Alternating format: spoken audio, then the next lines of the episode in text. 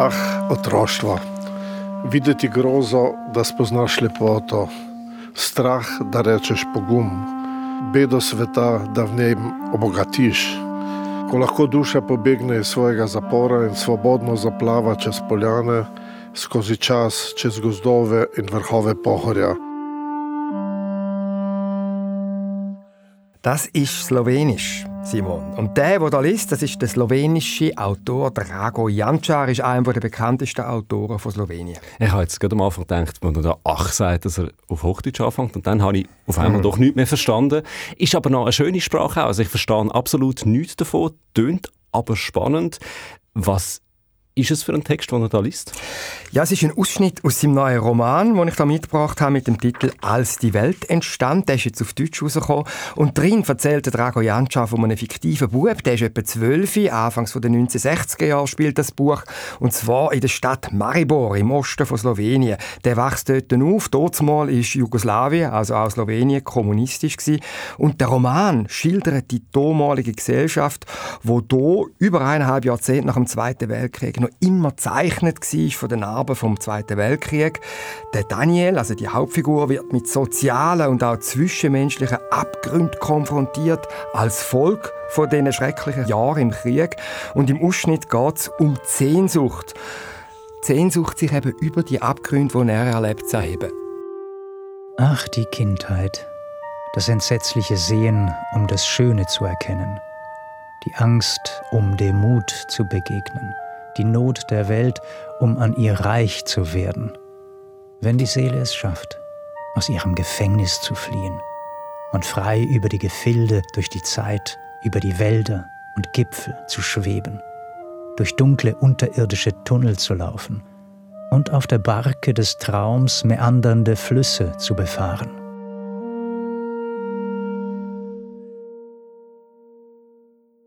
Das ist jetzt wahrscheinlich, was man so als sprachgewaltig würde bezeichnen in einem Artikel oder so. Es hat auch viel Pathos da drin, habe ich das Gefühl. Poesie. Ja. Es ist aber nicht alles so. Hm. Okay, also ja. es ist, aber es ist trotzdem, da man merkt, da hat sich einer richtig Mühe gegeben.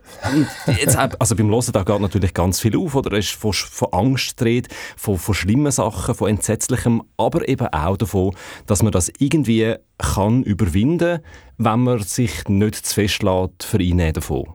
Ja, und die wunderbare Sprache, die wir da gehört haben, aus dem Slowenischen übersetzt, ist sie vom Erwin Köstler. Und der Ausschnitt, den ich jetzt dir da vorgespielt habe, den habe ich darum ausgewählt, weil drin eben ganz eng verdichtet, ganz viel drinsteckt von dem, was der große Roman ausmacht. Er erzählt zwar vom Schrecken, aber auch von der Schönheit, von der Literatur und der Poesie als Gegenwelt. Und in dieser Stelle klingt das alles schon an. Also das ist ein Roman, wo eben etwas Allgemeingültiges auch erzählt, wo auch dich und mich etwas angeht, wo eben weit über die Geschichte im engeren Sinn von dem fiktiven Kind in Maribor rausgeht. Also offensichtlich ein tolles Stück Literatur, das du da gelesen hast und jetzt auch mitgenommen hast in die 42. Episode von unserem Podcast Literaturclub 2 mit Buch, wo du mir jetzt gerade mehr darüber erzählen wirst.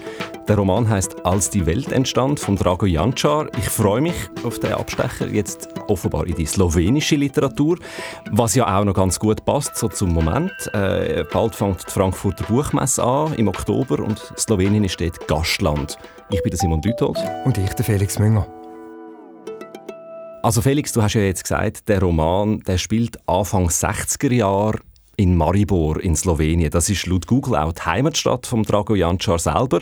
Und in Maribor wächst der zwölfjährige Daniel auf. Das ist eine Zeit, wo 60er Jahre Slowenien noch Teil vom kommunistischen Jugoslawien ist. Slowenien ist erst 1991 ein eigenständiger Staat geworden. Und du hast gesagt, das ist eine zerrissene Gesellschaft, die man da sieht. Und das ist immer noch eine Nachwirkung vom Zweiten Weltkrieg. Das ist ja so. Also Slowenien und ganz Jugoslawien ist während dem Zweiten Weltkrieg von der Achsenmächte, also eben Hitler, Mussolini besetzt gewesen. Vorher ist Slowenien Teil vom Königreich Jugoslawien und im Krieg hat eben der Hitler wollen Slowenien mit der ganzen Bevölkerung sogenannt eindeutschen. Das hat aber nicht richtig funktioniert, oder? Nein, also sicher nicht so, wenn er sich das vorgestellt hat. Äh, viele im Land sind zwar dort mal im Hitler nachgelaufen, sind Nazi-Kollaborateure geworden. Andere haben sich aber äh, den, der Gegenkraft angeschlossen, also der kommunistischen Partisanen unter Marschall Tito, der ja nachher dann Staatschef geworden ist in Jugoslawien. Und die haben eben gegen die Nazis und ihre Anhänger gekämpft.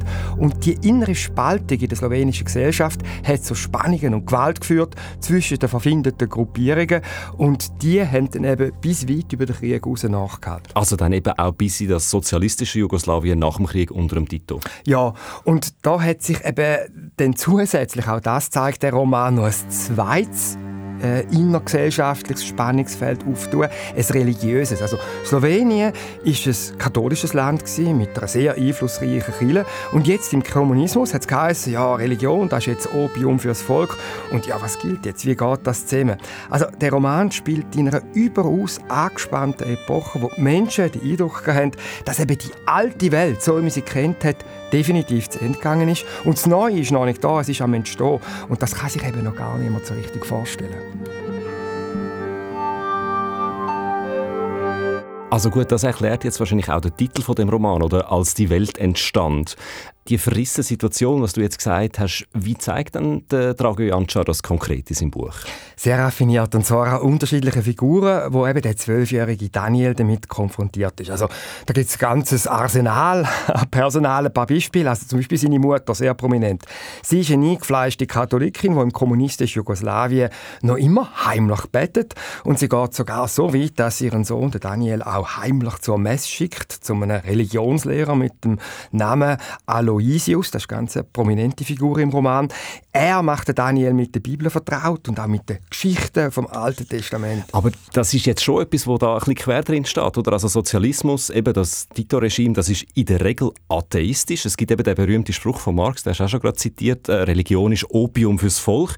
Da haben wir jetzt aber doch irgendwie eine katholische, wenn auch ein bisschen heimlich katholische Familie. Das heißt, da sind Konflikt vorprogrammiert. Ja, da gehen Gräben mit der Familie. Also der Vater, der ist da strikt dagegen. Der Vater ist nämlich ein ehemaliger Tito-Partisan, ein fanatischer Kommunist, auch tragisch. Also all das, was er erlebt hat, da drängt er jetzt im Alkohol. Er hat enorm gelitten unter den Nazis.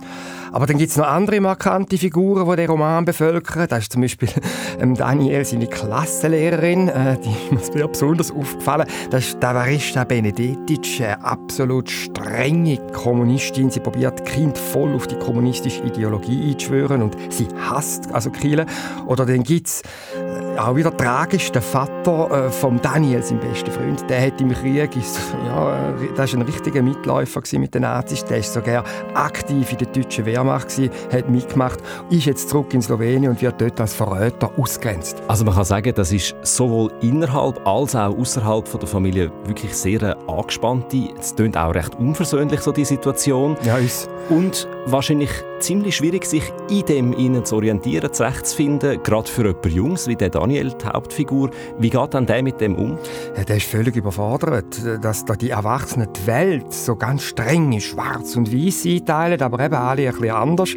Also ja, eine unbekümmerte Kindheit, wie wir zwei sie wahrscheinlich verbracht haben, ist da nicht zu denken. Also kann man sagen, depressiver oder mindestens deprimierender Stoff? Ja, könnte man meinen, aber eben der Drago Janča ist natürlich ein herausragender Autor und er versteht es mit seiner Art zu erzählen, eben all dem Belastenden mit viel Schalk auch immer wieder die Spitze zu nehmen. Also am stärksten in Erinnerung geblieben ist mir da eine ganz groteske Episode, wo der Daniel von einem Verwandten, der in den USA lebt, per Post ein Päckchen bekommt mit einem Geschenk drin und muss jetzt mal hören, die Stelle hat er mitgebracht. Daniel bekam ein schwarzes Leibchen mit der großen roten Aufschrift Red Devils. Wahrscheinlich der Name eines Fußball- oder Motorradclubs. Vater wollte wissen, was draufsteht, und Daniel übersetzte es ihm. Das wirst du nicht tragen, sagte der Vater. Trotzdem zog er es am nächsten Morgen an, denn das Leibchen war großartig. Seine Freunde waren begeistert. Nicht so Pater Aloysius, er bekreuzigte sich, als er die Aufschrift sah, dass du mir mit diesem scheußlichen Ding nie mehr in den Unterricht kommst. Sein Finger wies zum Ausgang der Kirche. In der Schule hielt ihn die Benedetisch nach dem Unterricht in der Klasse zurück. Was soll das bedeuten? Die roten Teufel. Ich verstehe, was da steht. Ich frage, was es bedeuten soll, dass du es anhast. Er zuckte die Schultern. Ich werde mit deinem Vater reden, dass du mir damit nicht mehr in die Schule kommst. ja, es ist also jetzt schon auch bisschen ironisch, oder, dass er ausgerechnet von einem Verwandten aus den USA das Liebling überkommt, wo er dann in die Schule anlegt, wo «Rote Teufel» draufsteht. Äh, ich glaube, jetzt langsam verstehe ich auch ein bisschen, warum du mir schon recht lang von dem Roman vorgeschwärmt hast. Du hast dich auch sehr darauf gefreut, dann den Drago Jančar zu treffen. Ja, ja, ich bin mit dem Nachtzug ziemlich abenteuerlich nach Ljubljana gefahren, in die slowenische Hauptstadt, und dort wohnt eben der Drago Jančar. Also es nimmt mich natürlich auch Wunder, mit was du jetzt da zurückgekommen bist von Ljubljana. Äh, während du weg bist, habe ich mich ein bisschen schlau gemacht über den Autor. Der ist offenbar wirklich eine grosse Nummer in der slowenischen Literaturszene. Der ist sehr fließig, hat viele Romane, Erzählungen, auch Dramen und Essays geschrieben, ist als Autor mehrfach preisgekrönt, hat sich aber auch politisch stark engagiert. Er hat sich 1991 auch sehr stark gemacht dann für die Unabhängigkeit. Und du hast ihn jetzt also getroffen. Wie war das Interview dann? Gewesen? Ja, ich habe Drago Janča im Zentrum von Ljubljana getroffen. Das ist eine wunderschön pittoreske Innenstadt mit viel Palästen und Brücken. Also da musst du mal hin, wenn du noch nie dort warst. Kann ich nicht, ja. Ja, musst hin. Er hat als Treffpunkt so ein gemütliches Kaffee vorgeschlagen, das Kaffee Union Gaverna. Und dort haben wir ihn getroffen. Ein 75-jähriger Herr mit einem so sehr lebensfrohen und humorvollen Gesicht. Mit am Tisch ist übrigens auch Amalia Macek. Sie ist Literaturübersetzerin und sie ist also eine Literaturfrau durch und durch. Und sie ist übrigens auch die Kuratorin vom Auftritt von Slowenien in Frankfurt an der Buchmesse. Und sie hat dolmetscht. Also sie tönt, wenn sie jetzt genau die Richtige wäre für diesen Job. Aber das heisst, der Drago Jančar kann nicht Deutsch und irgendwie auch nicht Englisch? Er kann ein bisschen Deutsch, äh, Englisch kann er recht gut. Aber er hat dann eben doch die Idee mit der Übersetzung besser gefunden, weil er da unzwungener reden können. Und da sind wir also dann zu dritt in dem Kaffee gesessen und er hat mir dann auch gerade als allererstes erzählt, warum er mir die Union Caverna vorgeschlagen hat. Ta kavarna Union je močno povezana s slovensko literaturo. Dieses Café ist sehr legendär und seit immer auch mit der Literatur verbunden. Und als ich Ende der 70er Jahre nach Ljubljana gekommen bin, gab es hier eine bunte Mischung in diesem Café. Hier versammelten sich Künstler, Randexistenzen, auch Prostituierte, Alkoholiker und so weiter. Und dieser Raum war durchdrängt von Tabak und Alkohol. Und es war ein Freiraum sozusagen. Auch viele Dissidenten haben sich hier getroffen. Also heute sieht das ja ganz anders aus. Sehr ein gediegenes Café mit Plüschpolstermöbel, nichts von Tabakrauch. Sie leben seit 1979 in Ljubljana und das war so eine Insel für Sie, dieses Café, wenn ich Sie richtig verstanden habe. Geboren sind Sie 1948 in Maribor, der zweitgrößten Stadt von Slowenien mit gut 110.000 Einwohnerinnen und Einwohnern. In Ljubljana gibt es knapp 300.000 Menschen. Und in Ihrem literarischen Werk spielt Maribor immer wieder eine wichtige Rolle, auch als die Welt entstand. Ihr aktueller Roman ist in Maribor angesiedelt warum Maribor aufgrund ihrer Kindheit. Wenn ich heute noch in Maribor leben würde, dann würde ich wahrscheinlich nicht darüber schreiben, weil es ist schwierig, darüber zu schreiben, über die Umwelt, mit der man jeden Tag zu tun hat. Man muss unheimlich mutig sein, über seine unmittelbare Umwelt zu schreiben. Natürlich ist das der Ort meiner Kindheit, meiner Jugend und mit der Zeit ist es zu einem magischen Raum der Literatur geworden für mich. Und jetzt lebe ich schon länger in Ljubljana, als ich je in Maribor gelebt habe, aber ich kehre in meinen letzten Büchern immer wieder nach Maribor zurück. Ihre Romanfigur Daniel aus dem aktuellen Roman lebt und wächst auf in Maribor. Sie sind Anfang der 1960er Jahre, als der Roman Als die Welt entstand, spielt, etwa gleich alt gewesen wie ihre Figur Daniel, um die zwölf Jahre. Wie sehr stützen Sie sich bei dem, was Daniel erlebt, auf Erfahrungen Ihrer eigenen Kindheit? Natürlich gibt es auch autobiografische Elemente in diesem Roman, aber viele Sachen habe ich auch aus dem Leben anderer Menschen genommen oder ich habe sie mir einfach ausgedacht, so wie die Italiener es sagen, si non è vero e ben trovato. Non è vero ma ben trovato. Und es ist Ben Trovato, man liest das sehr gerne. Interessant ist für mich, Daniel erlebt in seiner Kindheit, wenn wir jetzt über den Inhalt vertieft sprechen, eine Gesellschaft, die geprägt ist von inneren Konflikten, von Erwachsenen, die alle etwas anderes erzählen und für etwas anderes stehen. Und zu dieser Schilderung des Milieus kommt dann noch eine Kriminalgeschichte hinzu. Sie bildet so den Rahmen des Romans und treibt den Plot voran. Es geht um Mord aus Eifersucht und enttäuschte Liebe. Und der Knabe erlebt also nicht nur all die gesellschaftlichen Verwerfungen, auch diese Mordgeschichte spielt sich vor seiner Haustüre ab. Und dennoch habe ich Daniel nicht als Opfer erlebt.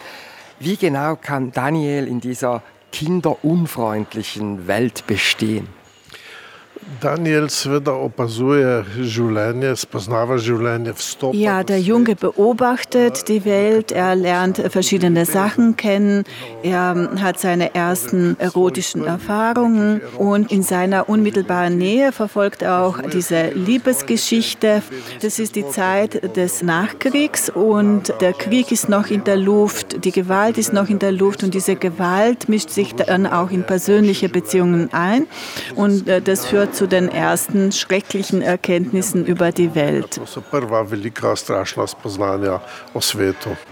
Und bei diesen Erkenntnissen über die schreckliche Welt spielt ja dann auch die Religion, die Bibel eine wichtige Rolle. Und ich hatte den Eindruck, in diesen Geschichten findet Daniel ein Stück weit seine Rettung. Sie geben ihm Halt. Sie erzählen ihm etwas über das Funktionieren der Welt. Und in diesem Gedanken steckt ja auch sehr viel Vertrauen in die Literatur, an das Geschichtenerzählen. Und ich habe mich gefragt, ist dieser Daniel ein zukünftiger Schriftsteller? Ich muss sagen, Sie sind ein sehr raffinierter Leser.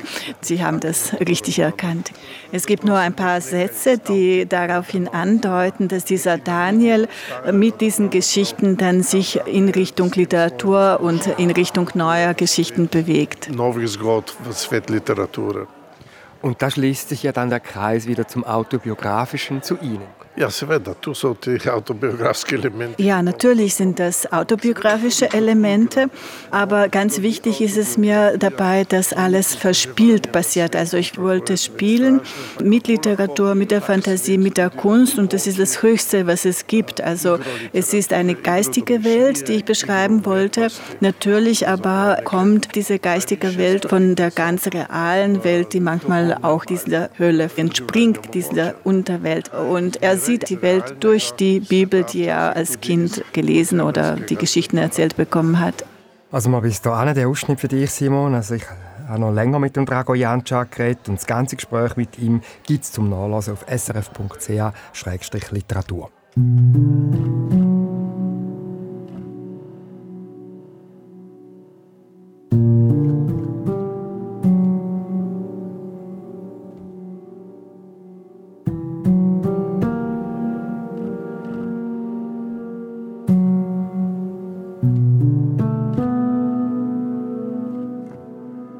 Also was ich jetzt da so mitnehme vom Losen, es hat durchaus mit ihm selber zu tun, auch biografisch, aber eben es ist gebrochen, wie er ja sagt, also äh, verspielt hat er jetzt am Schluss, glaube ich, gesagt.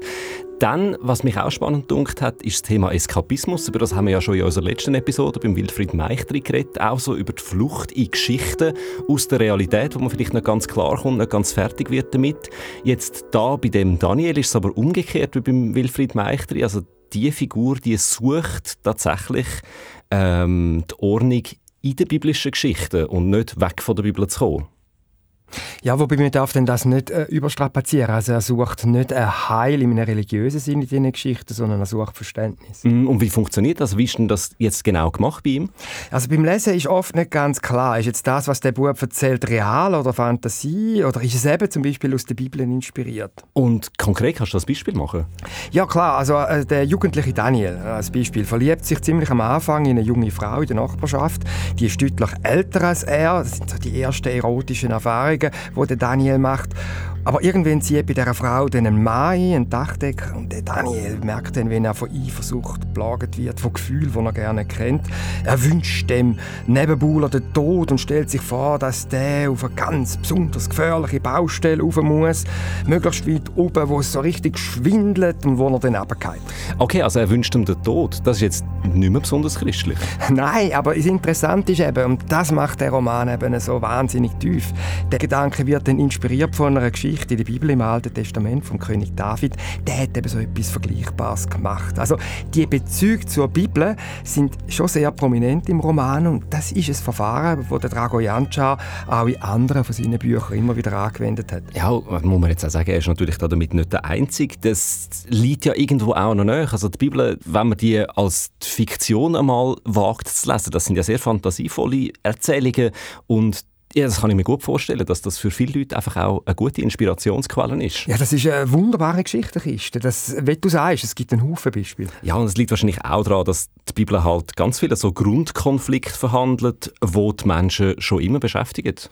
Ja, also bei Drago Janča ist das ganz bestimmt so. Also er nimmt die biblische Geschichte zum archetypischen Verhaltensmuster nachzuspüren.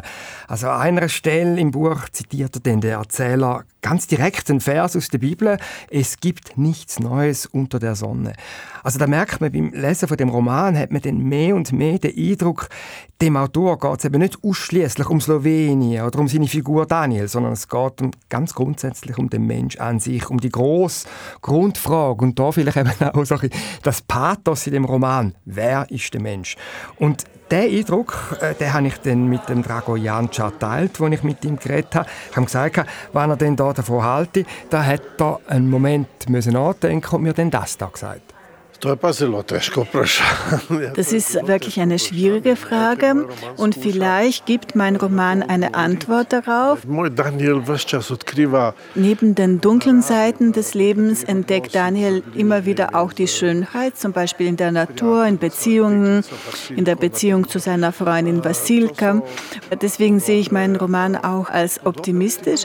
Es geht nicht nur um das Leben an sich, sondern auch um das mögliche Leben. Und ich glaube, wir reduzieren das zu sehr, wenn wir nur vom Optimismus und Pessimismus sprechen. Natürlich gibt es in jedem Leben auch dunkle Seiten, aber auf der anderen Seite gibt es in jedem Menschen auch ganz viel Lebensfreude und auch den Lebenswillen. Und es ist mir wichtig, dass ich auch diese eher optimistische Seite zeige.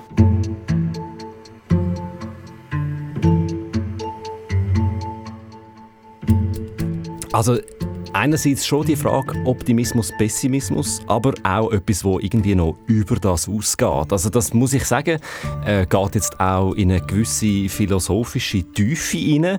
Äh, das Buch ist offensichtlich ganz viele verschiedene Sachen. Es fragt, wer ist der Mensch? Es ist eine Milieustudie, eine historische Milieustudie über das Slowenien in dieser Zeit nach dem Krieg.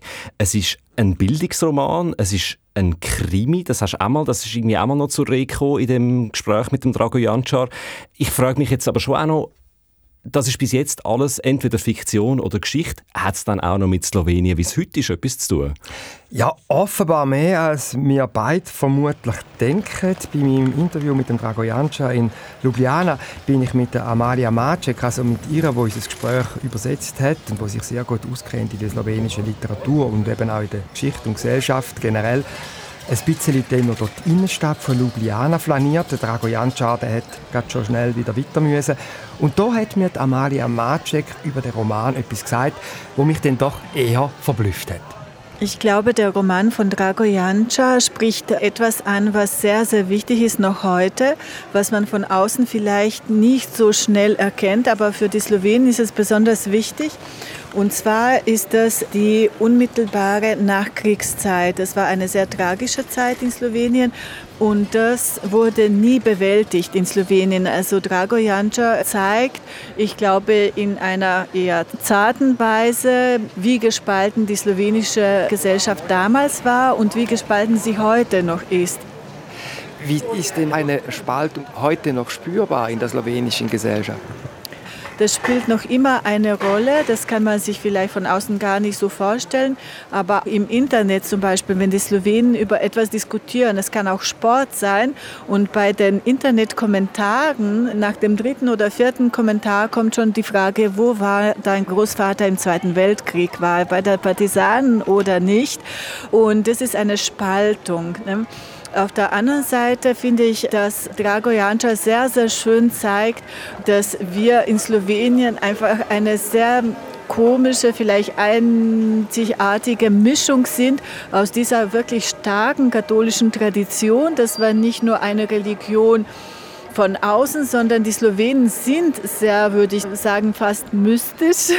Auch die Lyrik zeigt das, dass uns sehr wichtig ist, also die Fragen nach dem Tod, nach dem Leben, nach dem Tod und so weiter. Das ist sehr, sehr wichtig für die Slowenen. Wir haben eine geistige oder mystische Veranlagung auf der einen Seite. Auf der anderen Seite war bei uns auch der Kommunismus extrem stark, hat alle Gesellschaftsschichten durchdrungen und man pendelte immer wieder zwischen diesen zwei Polen. Also Drago Janča hat das sehr gut anhand von dieser Mutter und dem Vater dargestellt, aber jeder von uns hat in seiner Familie diese zwei Pole.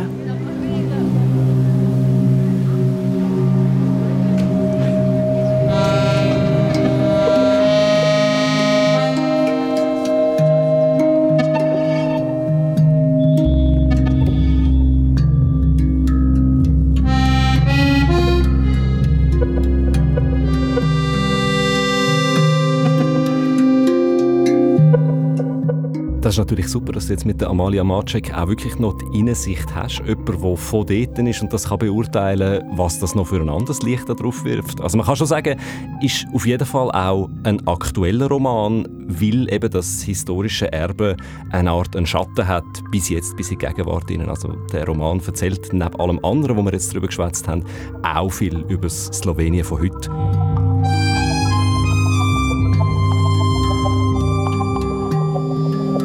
Als die Welt entstand von Drago Jančar ist im Schollnei Verlag in der Übersetzung von Erwin Köstler. Um das Buch ist es gegangen in der 42. Episode von unserem Podcast Literaturclub 2 mit Buch mit mir, Simon Lüthold und mit mir, Felix Münger. Produktion Barbara Peter, Sounddesign Serge Krebs. Und alle Angaben zu dieser Episode findet ihr wie immer auf srf.ch-literatur. Auch weiterhin nehmen wir euer Feedback gerne entgegen. Schreibt uns doch ein Mail auf literatur.srf.ch. Und in der nächsten Episode, da wird es eiskalt. Unsere beiden Kolleginnen Franziska Hirsbrunner und Katja Schönherr gehen dann nämlich auf eine literarische Reise zum Nordpol. Dort spielt ein Teil vom neuen Roman von der Schweizer Autorin Gianna Molinari. Hinter der Hecke die Welt heißt er und er erzählt eine Geschichte, die zeigt, wie sich ehemalige Gewissheiten plötzlich auflösen können. Also warm anlegen und ich sage für den Moment Tschüss.